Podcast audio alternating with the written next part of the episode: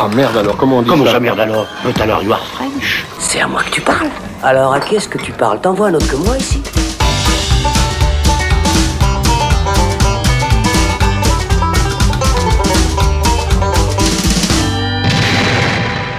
Salut les cinéphiles, bonjour ou bonsoir à tous, c'est Alex. Bienvenue dans ce nouveau débat du Saloon consacré au film The Devil All the Time, sorti ce mois de septembre sur Netflix.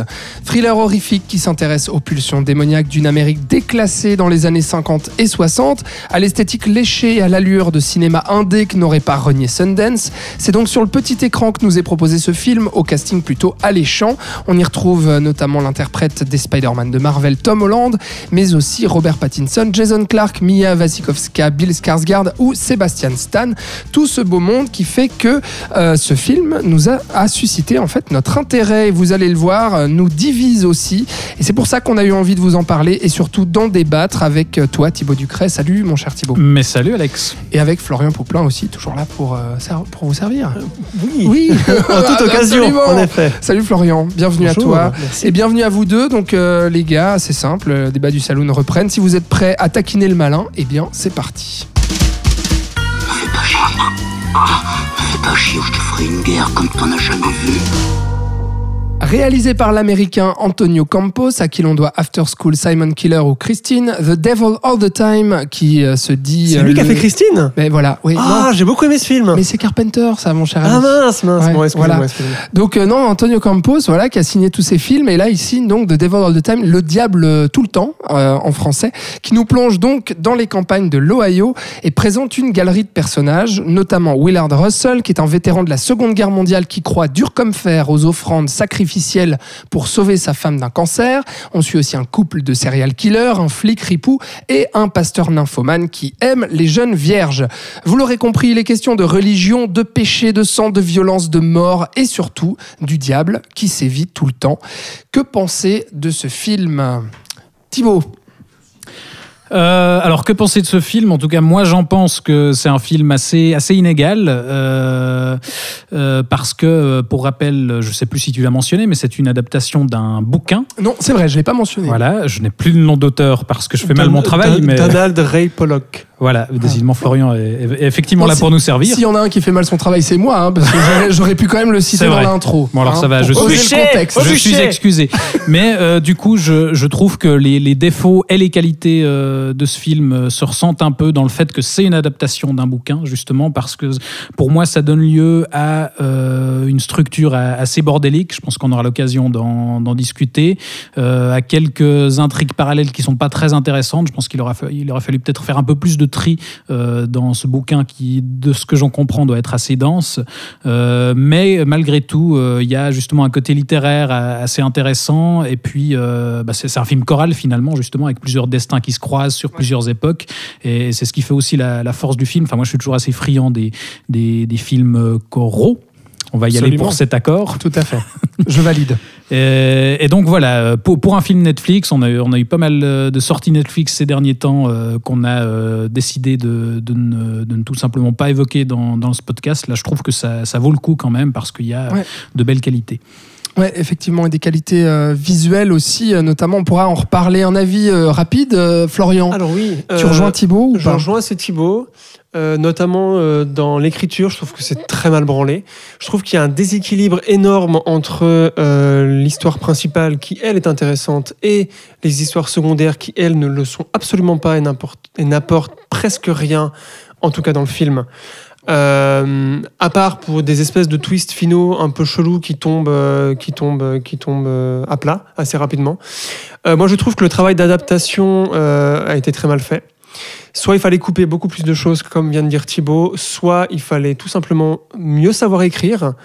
Euh, J'ai pas le nom euh, de celui qui a adapté le, le roman. Mais je crois que c'est euh, Campos lui-même, non?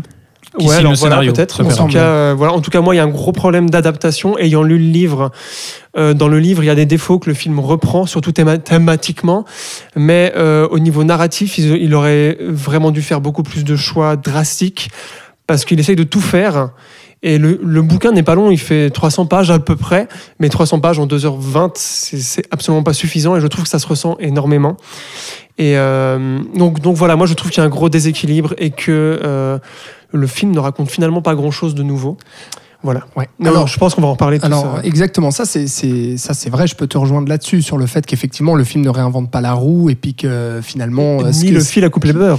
Absolument, mon ami. Ce qu'il a à nous dire, c'est vrai, sur la violence, euh, la religion, euh, l'Amérique euh, déclassée, euh, rurale, etc. C'est, c'est vrai qu'effectivement, il y a, il y a rien de nouveau, mais je suis pas vraiment d'accord avec vous sur euh, la narration parce que moi, je, je, l'ai trouvé plutôt euh, assez maligne dans l'imbrication justement de, de, de ces différents parcours, de ces différents personnages pour se relier au final au destin. En fait, c'est ça qu'il faut dire. Et puis, c'est, pas, c'est pas un spoil que de dire ça, mais euh, tout, tout, tout se recoupe autour en fait du personnage de Tom Holland qu'on va suivre en fait en gamin au tout début du film, et puis ensuite on va suivre son parcours jusqu'à ce qu'il devienne jeune adulte. Et puis euh, tous les personnages au début effectivement n'ont pas grand chose à voir, donc c'est vrai que ça peut paraître au tout début du film, on peut se dire mais pourquoi est-ce qu'il essaye de nous raconter ça sans aller justement dans le fond des choses sur tel personnage, sur le, personnage du flic, sur le personnage du pasteur, sur le personnage du euh, les personnages justement euh, euh, du couple de, serial killer? On se pose un petit peu ces questions. Euh, Effectivement, c'est assez vain, mais je trouve que ça reste en fait assez euh, assez tendu et divertissant justement et bien ficelé. Moi, j'ai trouvé en tout cas dans les différents arcs narratifs qu'il déploie pour justement susciter l'intérêt, pour suivre petit à petit euh, les différentes intrigues et les différents arcs narratifs qui vont arriver justement à se recouper pour pas raconter effectivement quelque chose de, de sensationnel, mais en tout cas pour nous expliquer euh, dans quel monde vit en fait le personnage de Tom Holland et à quelle violence et à quels actes euh, démoniaques il doit faire face dans la vie pour, euh, pour s'en sortir. C'est un peu ça le, le, le fin mot de l'histoire. Mais moi, contrairement à vous, c'est vrai que j'ai- trouvé ça euh, plutôt bien rythmé en fait. Donc pas- je vous rejoins pas trop là-dessus. C'est pas un problème de rythme, je dirais. Je pense que c'est plutôt un problème d'écriture des personnages. Comme tu le dis, le personnage de Tom Holland et de son père, qui est euh, dans le premier quart du film. Bill Skarsgård, ouais. Voilà, qui est joué par Bill Skarsgård.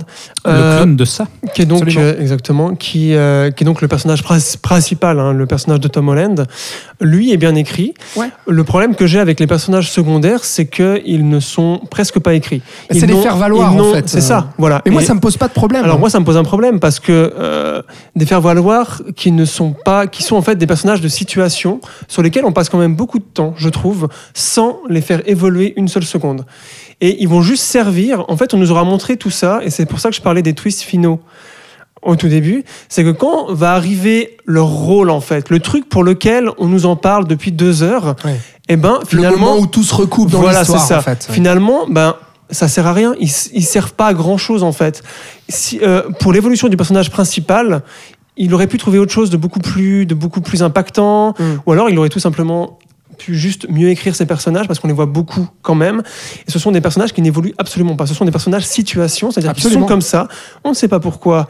On ne s'y intéresse pas. Ils n'évoluent absolument pas. Encore une fois, j'ai j'ai utilisé beaucoup le Mm. terme évoluer parce que c'est vraiment un truc qui m'a qui m'a qui m'a vraiment choqué entre guillemets dans ces personnages. Surtout que dans le bouquin, contrairement au film, tous les arcs narratifs sont beaucoup plus dév- dév- développés et le personnage principal est traité avec autant de place que les autres personnages et donc la fin fait beaucoup plus sens en fait. Ouais, je Voilà. comprends. Je comprends ce que tu dis. Après, effectivement, moi, le, le fait que ce soit un peu des archétypes et des faire valoir ces personnages, ça me pose pas trop de soucis dans le sens où même s'il n'y a pas un impact clairement euh, euh, euh, dramatique, familial ou autre sur justement le personnage de Tom Holland, au final, ces faire valoir sont là pour nous montrer euh, la manière dont peut agir la violence et le péché sous, différentes formes en fait. Et puis justement faire un état des lieux de, de la manière dont la violence peut s'exprimer dans la société Oui, mais il le à travers pas. différents personnages. Il ne le montre absolument pas.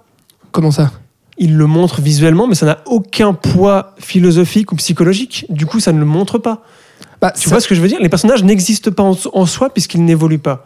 Donc, il ne montre rien, ce film. Bah, c'est ça que j'essayais de te dire. ça montre à la, à- ça, si, ça, ça, montre pourquoi, absolument. Alors, j'attendais l'occasion d'intervenir, merci. Euh, non, mais je- j'en pense que effectivement, je n'irai pas jusqu'à dire que les- ces, ces personnages secondaires ne racontent rien et, et n'évoluent pas, mais, mais le problème, enfin voilà, on l'a un peu touché du doigt, c'est que c'est un film choral qui manque énormément d'homogénéité. C'est-à-dire que, comme tu le disais, euh, Alex, il y a, enfin pour moi, il y a vraiment deux personnages assez passionnants qui constituent vraiment le, le cœur émotionnel du film, c'est ces deux orphelins. Donc c'est le personnage de Tom Holland et sa demi-sœur euh, entre guillemets.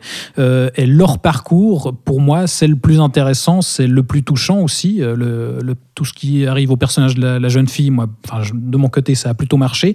Et c'est, je trouve, le- leurs intrigues à eux les plus les plus pertinentes au niveau thématique aussi. C'est-à-dire que voilà, tu l'as dit, les deux principales thématiques du film, c'est la religion, la violence dans ces milieux, et chacun de ces deux personnages incarne un peu euh, tout ça. Euh, Il y a le rapport de la- à la violence euh, du côté de, du personnage de Tom Holland, et elle, c'est aussi tout ce qui touche à la foi avec l'héritage de ses parents, etc.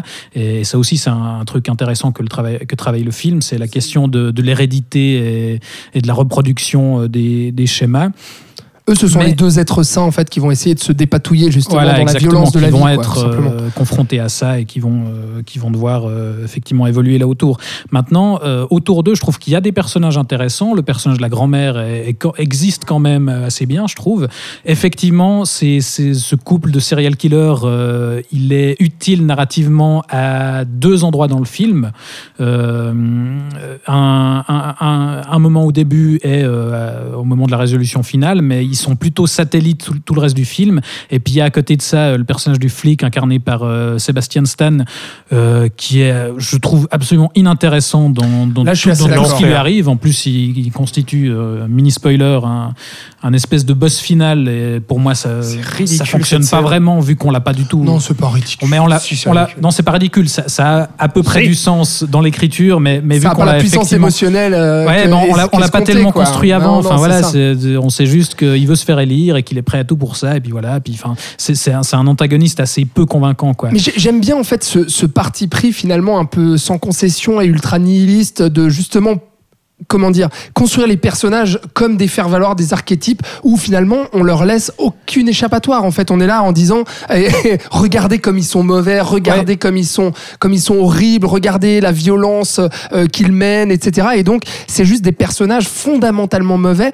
Et le fait que le film accentue ça en fait et en fait aussi une caricature avec des acteurs euh, qui cabotinent aussi par moments et qui exagèrent le trait bah en fait moi justement je suis dans cet archétype là et ça me pose pas de problème parce que le réalisateur il va à fond et assume en fait ce fait là de se dire c'est comme si euh, il gueulait euh, tous pourris euh, Ah ouais. hyper fort euh, en, caleçon- en courant en caleçon dans la dans, dans, dans la cambrousse en disant je vous emmerde tous vous êtes tous pourris vous êtes tous nuls. Et en fait je, je, je trouve qu'avec cette lourdeur là quelque part en fait ça, ça passe. Ouais, y a- y a- par rapport à ça, effectivement, il y, a un- il y a un truc sur la fatalité qui, qui est assez intéressant. Et, il y a un élément qui, là aussi, est un héritage de l'adaptation du roman, euh, euh, qui est la, la voix-over qui Ouais. est à la fois une qualité et un souci pour moi. Voix-over, qui d'ailleurs, c'est l'auteur lui-même. euh, tu pourras redire son nom, Florian, parce que je l'ai déjà oublié. Donald Ray Voilà. Pollock. Merci. Alors c'est lui-même qui fait la voix-over, donc euh, petit clin d'œil, c'est l'auteur du bouquin qui raconte l'histoire, et, et c'est intéressant certaines fois euh, pour euh, des effets d'annonce, par exemple euh, quelque chose qui, sans spoiler, arrive au personnage de Mia Wasikowska, où euh, il y, a, il y a quelque chose justement de la fatalité, où on joue sur l'ironie dramatique de façon assez intéressante, je trouve. Mhm. Par contre, à la fin, il y a par exemple euh, un twist avec euh, un pistolet, euh, où là aussi la voix-over va nous montrer quelque chose qu'on n'a pas vu, enfin nous Ouais. expliquer quelque chose qu'on n'a pas vu, et où ça fait très artificiel. Et voilà, il y a, il y a- il y a un peu... euh, c'est pas un film très fin hein, ça non, c'est pas un film très fin, mais il, il peut utiliser les, les mêmes éléments de façon plutôt subtile, je trouve, et euh, à l'inverse, d'une manière carrément grossière. Quoi. Ouais. Florian Qu'est-ce que tu. Oui? Oui Bah, comment- je, je sais pas qu'est-ce Oui, que tu, alors tu veux ben, la voix off pour moi ne sert strictement à rien. C'est bien la preuve que le réalisateur ne sait pas raconter son histoire visuellement.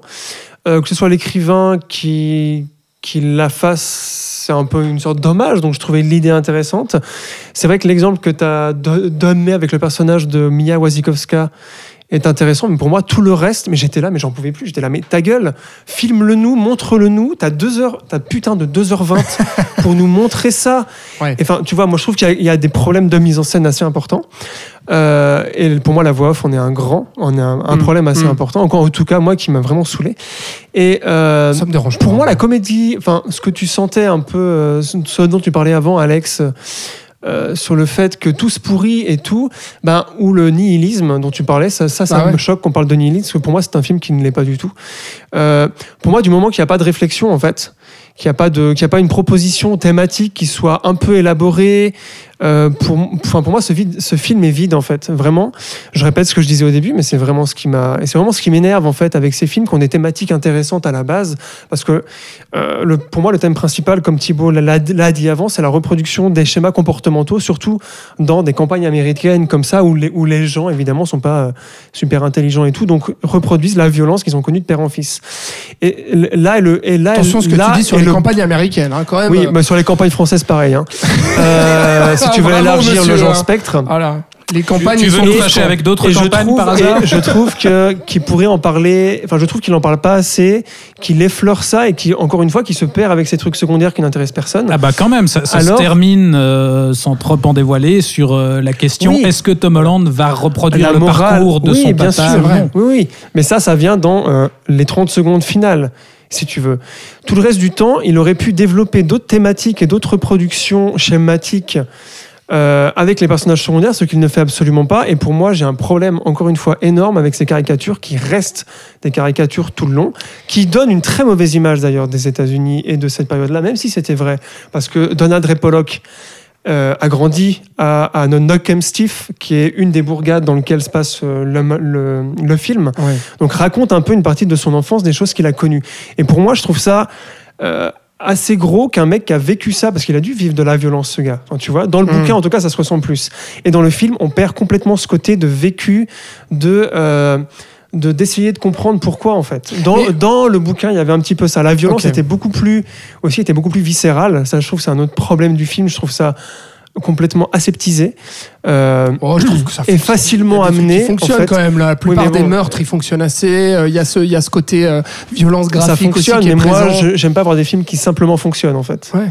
Voilà. Et donc, enfin voilà, pour moi, en 2h20, encore une fois, Ouais. il aurait pu aller tellement plus loin et il ne le fait pas. Donc pour moi, c'est un film raté en fait. C'est un film simpliste et raté. Malgré, Alors, enfin, voilà. simpli- simpliste, absolument. très Et moi, simpliste, justement, c'est ça qui me plaît. C'est que terme. pour moi, il n'a pas besoin forcément. aller voir un Marvel à la limite. Arrête, oh là là. Non mais on n'a pas besoin de développer forcément euh, justement une, une réflexion profonde Je et pas philosophique. développer, non je mais dis juste attends. caractériser des personnages. Attends, attends. Parce que pour moi, euh, euh, même si effectivement on peut reprocher euh, au film une certaine vacuité, et je suis assez d'accord là-dessus, euh, mais, mais là où moi ça fonctionne, c'est que justement le réalisateur ne prétend pas nous faire une quelconque euh, euh, réflexion, apporter quoi que ce soit là-dessus, apporter un message, Eh ben, il devrait. ou, même, ou même apporter une morale. Pour moi, c'est juste, euh, il s'amuse en fait avec Pourquoi ça est-ce en qu'il fait des montrant films la alors violence. ce gars s'il a rien, rien à dire Parce que c'est un jeu finalement, et moi je l'ai vécu comme ça, c'est-à-dire c'est un jeu, euh, euh, un jeu assez euh, sournois avec le spectateur, avec notre rapport à la violence, à la vengeance et tout ça. Et il y a certaines scènes, moi justement, qui me, qui m'ont marqué, notamment avec avec avec le personnage de Robert Pattinson. Le, le mec vient donc 50 ans après les films de Jean Fukasaku ou de Tarantino pour les, gens un peu plus récents. On est d'accord. Ah, je vais te mais je dire, suis le pas en mec train de dire que c'est un film révolutionnaire. Mais non Je suis pas en train mais- de dire ça. C'est sûr que c'est ça reste un petit Me film. casse. non mais ça reste un petit film. Je suis tout à fait d'accord. Euh, euh, mais sans beaucoup de prétention, à part euh, esthétiquement où justement c'est assez travaillé, assez léché. Mais dans le fond, effectivement, c'est juste voilà, prenez-vous cette cette violence graphique, prenez-vous mes personnages absolument détestables, et puis on joue avec, et puis on, on a ce plaisir nous spectateurs de voir chaque personne euh, euh, échouer, se faire buter les uns à, à la suite des autres. Enfin, en tout cas, moi, le plaisir, je l'ai, ressenti ici dans le, dans le film. Thibaut. Oui, et puis il y a- il y, a un vrai plaisir aussi, euh, de- on en a vaguement parlé, mais, mais de casting tout simplement, parce qu'il y a quand même un sacré casting dans ce film. Euh, Enfin voilà, Tom Holland euh, prouve aussi qu'il peut exister au-delà du, du MCU. Enfin, il existe dans le MCU, c'est d'ailleurs une, une, des, une des quelques qualités de ces Spider-Man, c'est que lui est un excellent bon. choix et, et un très bon acteur. Et voilà, on voit que même s'il en fait des caisses, Pattinson est quand même assez, assez génial dans ce rôle C'est le personnage qui demande bah ça. oui, hein, mais, quand mais, même, mais- hein. mais tout comme, j'ai plus le nom de l'acteur, mais l'interprète du Dudley des, des Harry Oui. Potter, enfin tous les deux, ils jouent des, des prédicateurs complètement allumés et, et- et complètement euh, pervers, et voilà, et, et ils, sont, ils, sont, ils sont parfaits dans, dans, dans ces rôles-là. Donc, donc ouais, finalement, moi, moi, je trouve malgré tout que même les personnages, effectivement, les, les plus caricaturaux, ils existent euh, là-dedans. Et, pour revenir à cette question de, de propos, euh, effectivement, il n'y a, y a pas. je- le- la roue n'est pas réinventée. Le film sûr. ne raconte pas grand chose, mais j'irai pas jusqu'à dire qu'il qu'il raconte rien parce que euh, moi, ce que j'aime bien justement, c'est que comme je l'évoquais avant, ça se termine sur une question finalement. On nous a montré tout ça. Et euh, on termine sur un suspens. Est-ce que justement les schémas euh, seront reproduits? Est-ce que si, est-ce que ça? Puis il n'y a pas de, voilà, de, de propos euh, hyper moralisateurs qui est asséné avec énormément de lourdeur. Effectivement, comme tu le disais, il, il en fait pas des caisses, mal- malgré ce, qu'on, ce dont on pourrait avoir l'impression. Il aurait quand même fallu attendre 2h20 et un bordel monstrueux pour avoir cette question. En fait, je pense que le problème, c'est que les intrigues principales sont pour moi assez justes, assez pertinentes, mais c'est qu'il y a toutes ces intrigues parallèles qui les englobent et qui rendent le tout un peu confus et qui donnent l'impression justement que ça ne raconte rien, Mais je suis alors que je trouve que ça raconte quand même vaguement quelque Je suis chose. complètement d'accord avec toi, Thibaut. C'est juste que j'ai envie, de faire chier Alex. Je sais, c'est ton seul plaisir dans la vie, tout le monde le sait maintenant. Voilà ce qu'on pouvait dire sur euh, The Devil All the Time, le diable tout le temps, euh, donc euh, réalisé par. Ah non mais je te jure, c'est vraiment le, c'est vraiment le sous-titre français. Oui, c'est bien. Voilà. Euh, réalisé donc euh, par Antonio Campos. Euh, Dites-nous vous ce que vous en avez pensé, Euh, bien entendu sur euh, nos réseaux sociaux, Facebook, Instagram, Twitter, euh, si vous avez vu le film, et puis euh, de quel côté vous vous rangez. Vous êtes plutôt Florian, Thibaut ou euh, bien de mon côté, euh, qui suis donc le plus positif, vous l'aurez compris, sur, euh, sur le film. Merci euh, Thibaut, merci. Mais merci à toi.